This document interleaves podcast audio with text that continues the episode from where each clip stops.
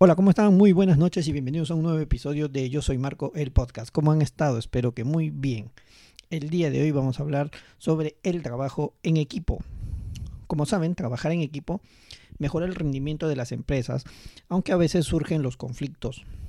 El cómo y por qué. Lo primero que debemos realizar es identificar los obstáculos más comunes que dificultan la colaboración. Existen malos equipos, en varias partes, pero también es igual de fácil encontrar otros que trabajen en misma sintonía. Cuando se trabaja en equipo, no hay jerarquías, nadie es más que nadie. Si la colaboración fluye y es positiva, no solo beneficia al grupo en sí, sino también a los integrantes, pero además tiene otras ventajas. La primera, agilizar el ritmo de trabajo. La segunda, los clientes se sienten más satisfechos. Tercero, se obtienen mejores resultados. Cuarto, se proponen soluciones. Cinco, se fomenta la creatividad. Seis, los integrantes del equipo asumen responsabilidad. Siete, existe mejor compromiso de cada integrante. Y ocho, todos muestran iniciativa. Recordemos que los seres humanos aprendemos por imitación, copiamos en función a lo que vemos en la, en la naturaleza. Por ejemplo, en un restaurante las tareas son individuales. Eh, por ejemplo, y en una colonia de hormigas, eh, también son de manera individuales. En un restaurante se dedica una persona se dedica a atender a un cliente, otra persona se dedica a limpiar las mesas, otra persona se dedica a la cocina, otro a lavar los platos. En las colonias de hormigas sucede algo similar. Una hormiga se encarga de buscar comida, otra se encarga de los desechos, otra protege la colonia y así los roles se van distribuyendo. Cada uno tiene una función eh, en específico y lo hacen sin supervisión.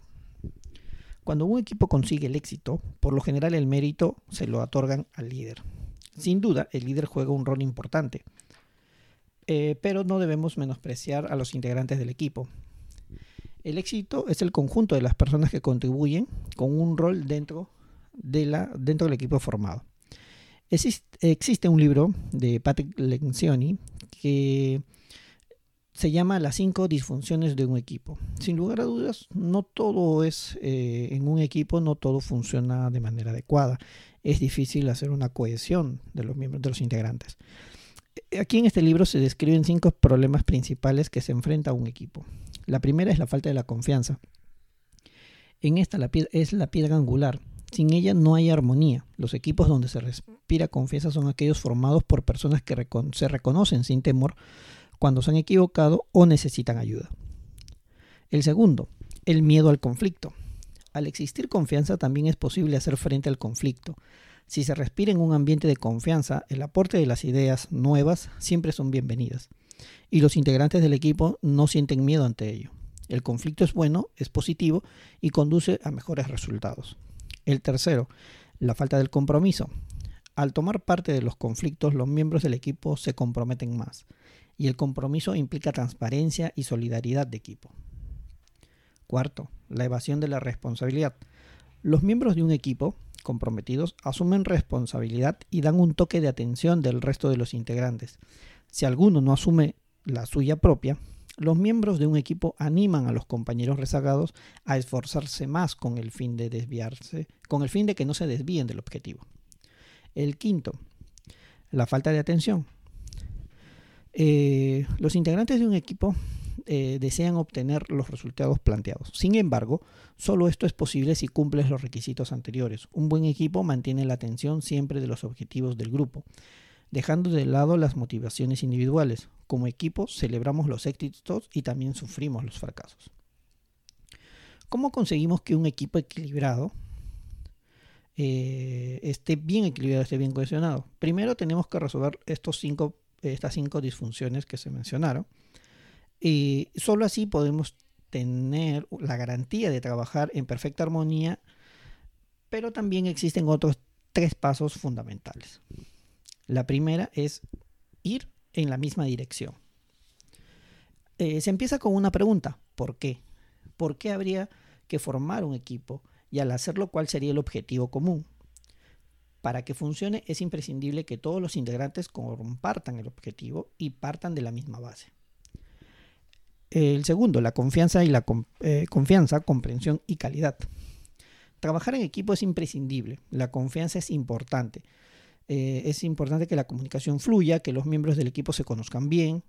Es así que se puede hacer más fácil poder identificar las cualidades de cada persona y poder asignarle las funciones que mejor encajen con su perfil. El tercero es que ir como un reloj. ¿Qué quiere decir esto? Que es importante que exista una buena comunicación, reunirse a menudo, llegar a acuerdos, comentar las tareas y las responsabilidades. Todas las dinámicas de grupo tienen sus ventajas y desventajas. De manera general podemos decir que promueve la creatividad, motiva naturalmente, descentraliza las funciones entre los miembros del equipo, intercambia libremente experiencias y conocimientos y optimiza el tiempo y el conocimiento de cada uno de los integrantes. De igual manera, existen las desventajas de trabajar en equipo como son las distracciones entre los miembros del equipo, conflictos, personalidades difíciles o la distribución injusta de las tareas. Lo importante de trabajar en el equipo es que todos los integrantes sean responsables del proyecto, que exista un buen nivel de coordinación, armonía, solidaridad, comprensión y buenas relaciones entre los miembros.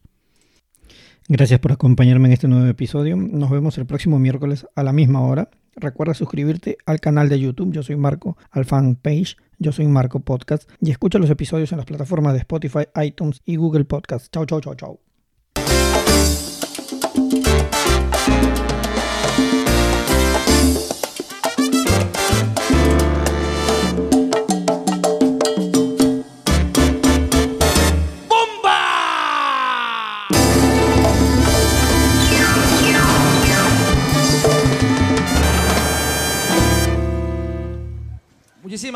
Muchísimas gracias.